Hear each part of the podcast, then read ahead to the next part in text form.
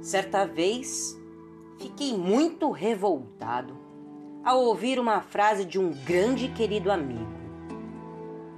Fiquei muito triste e deixei de falar com ele por um bom tempo.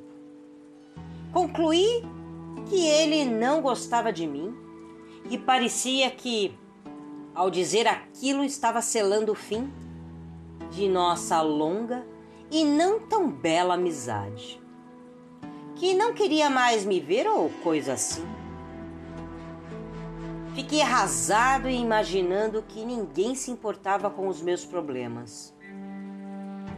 Que eu estava sozinho no mundo e não tinha a quem recorrer.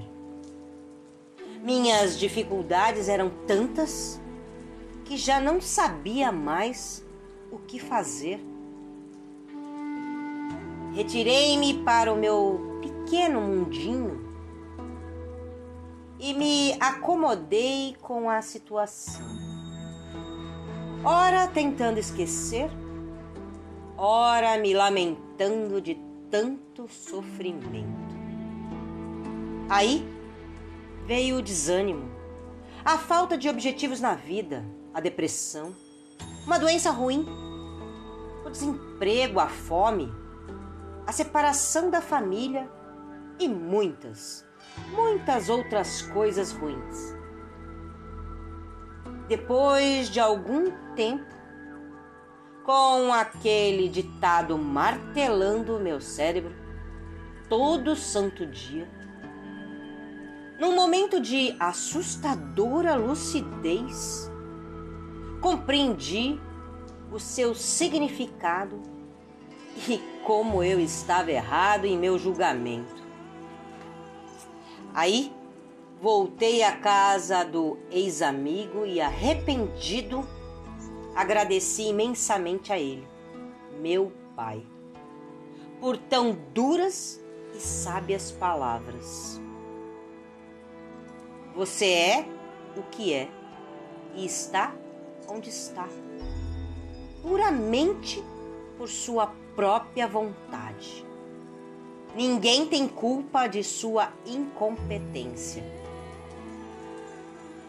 Daí em diante, ah, tomei o volante do carro da minha vida e passei a dirigi-lo conforme meus planos e hoje, graças a Deus, ao meu pai e a tantos amigos que conquistei pela vida, já curado da doença e da minha estupidez, Estou certo que posso fazer qualquer coisa por mim e pelos que me rodeiam. Sejam parentes, amigos ou simplesmente desconhecidos que passam por mim. Não há mais medo, só coragem e entusiasmo. Mesmo que você não goste da ideia e que ninguém lhe tenha dito esta frase, eu tomo a liberdade de repeti-la. Você é o que é e está onde está, puramente por sua própria vontade. Viva para atingir o seu potencial. Sua vida não tem limites, depende só de você. Obrigado por sua existência.